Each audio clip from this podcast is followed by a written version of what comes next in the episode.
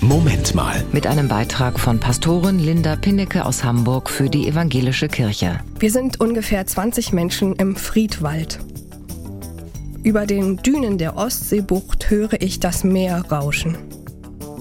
Die Bestatterin trägt eine kleine Urne. Wir folgen ihr schweigend zu einer Lichtung. Ein kleines Loch am Fuß einer hohen Kiefer. Wir sind da. Ich bete. Gott, wir sind so traurig. Wir können nicht verstehen, dass er nur so kurz bei uns bleiben durfte. Wir können nicht verstehen, warum wir uns trennen müssen. Warum kann unsere Liebe das nicht verhindern? Jeder hat etwas Kleines mitgebracht zum Hierlassen. Der Opa des verstorbenen Kindes legt eine kleine Holzeisenbahn vor das ausgehobene Grab. Mir schnürt sich die Kehle zu.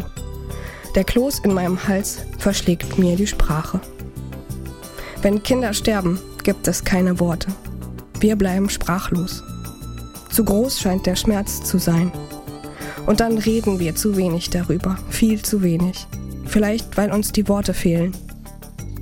Heute am Aktionstag der Kinderhospizarbeit möchte ich daran erinnern, wie wichtig es ist, darüber zu sprechen. Nicht zu schweigen, auch wenn jedes Wort falsch erscheint.